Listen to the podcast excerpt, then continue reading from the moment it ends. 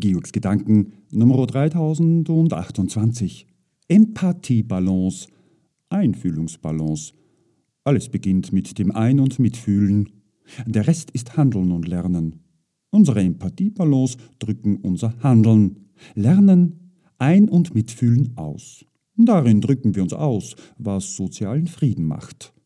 Kipppunkte durch festgefahrene Moral, weit überhöhter Preise, fehlender Perspektiven, fehlender Arbeit und Bildung verlieren sich im gedeihlichen Prozess der Empathie.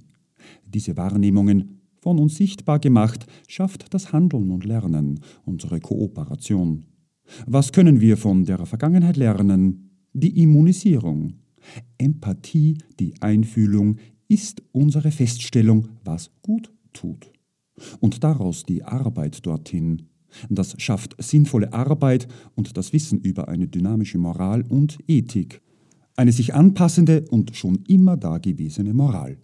Das, was einem heute stimmig erscheint, geht in den Prozess der Wahrnehmung. Fakeblasen und bewusste Einflussnahmen sind Teil dieses Prozesses.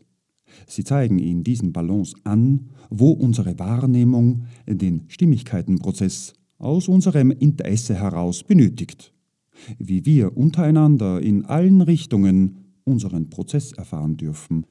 Empathie, unsere Einfühlung hat Platz in unseren Balance, unsere Stimmigkeiten. Wir sehen uns und nehmen wahr, stellen fest und teilen unsere Feststellung unserer Stimmigkeiten mit das Korrektiv werden wir selbst. Soziale Gesetzmäßigkeit kann wachsen. Unsere Swarm Balance, Your Perception.